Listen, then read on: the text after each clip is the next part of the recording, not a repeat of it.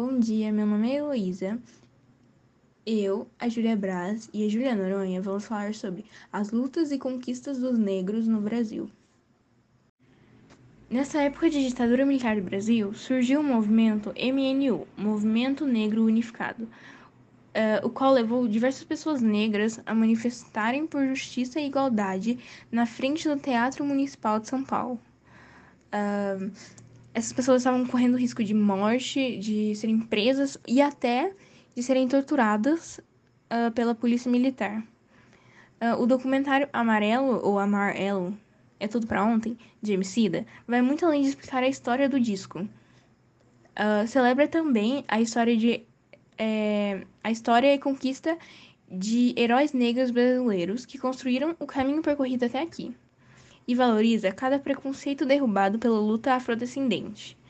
Tudo que nós tem a nós é uma parte da música Princípia do próprio rapper. Um, e é o grito de guerra mais forte do disco e do show, e é, representa o povo preto lutando em conjunto pela igualdade. O termo raça é um fator político usado para justificar e normalizar as desigualdades entre um grupo de pessoas e outro, com base em suas diferenças.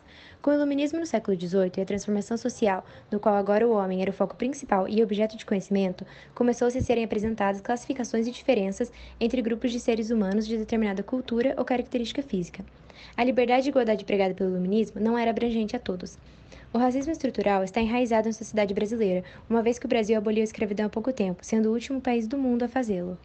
Amarelo é, mostra de uma forma bem clara como a raça e o entretenimento estão ligados, mesmo que outras raças tenham demorado muito para poder entrar nas formas de entretenimento que nós conhecemos hoje em dia, como cinema, música, coisas básicas de expressões artísticas que são ligadas à política, que são ligadas a formas de se comunicar, que definem como pessoas agem em todo o mundo e Bom, demorou bastante até que outras raças, além da raça.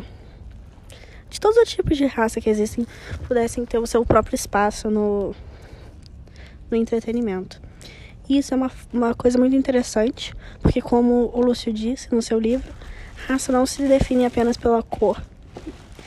E então a, nem apenas a cor entrou dentro do entretenimento, mas como diversos tipos de pessoas diversos tipos de cultura, diversos tipos de religião, diversos tipos de, de existência mesmo puderam se encontrar dentro do, dos meios artísticos e assim definir o seu estado no mundo.